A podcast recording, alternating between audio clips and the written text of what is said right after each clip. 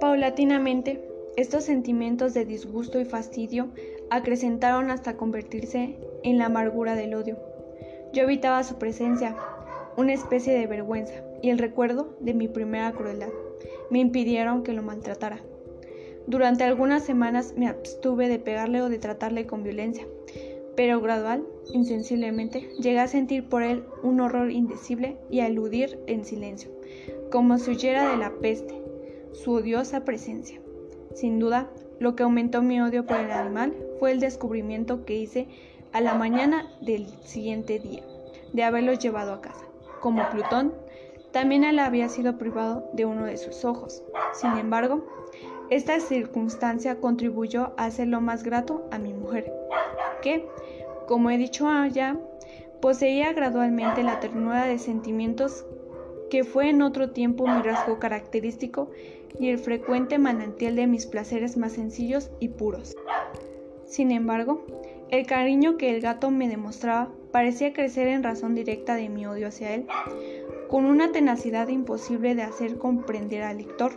Seguía constantemente mis pasos.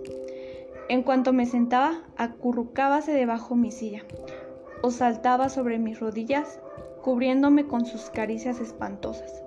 Si me levantaba para andar, metíase entre mis piernas y casi me derribaba, o bien, clavando sus largas y agudas garras en mi ropa, trepaba por ellas hasta mi pecho.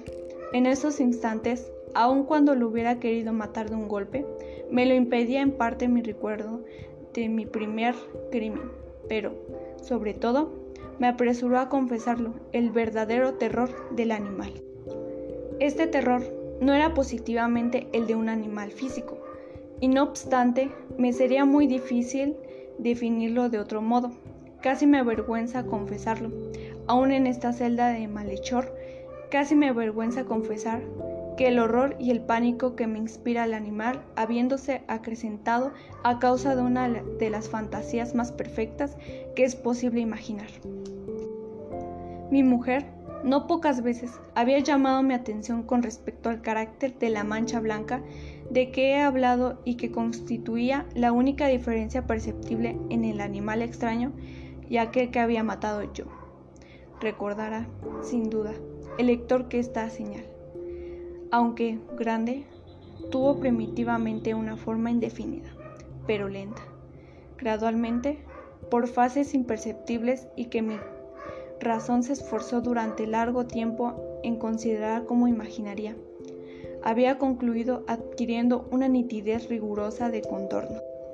En ese momento era la imagen de un objeto que me hace temblar nombrarlo.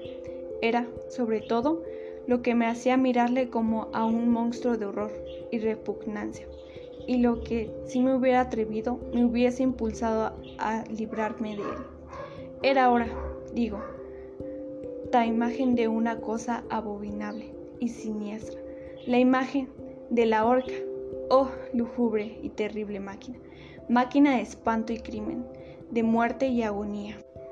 Yo era entonces, en verdad, un miserable más allá de la miseria posible humana, una bestia bruta, cuyo hermano fue aniquilado por mí con desprecio, una bestia bruta, engendrada en mí, hombre formado a imagen del Altísimo, tan grande e intolerable infortunio.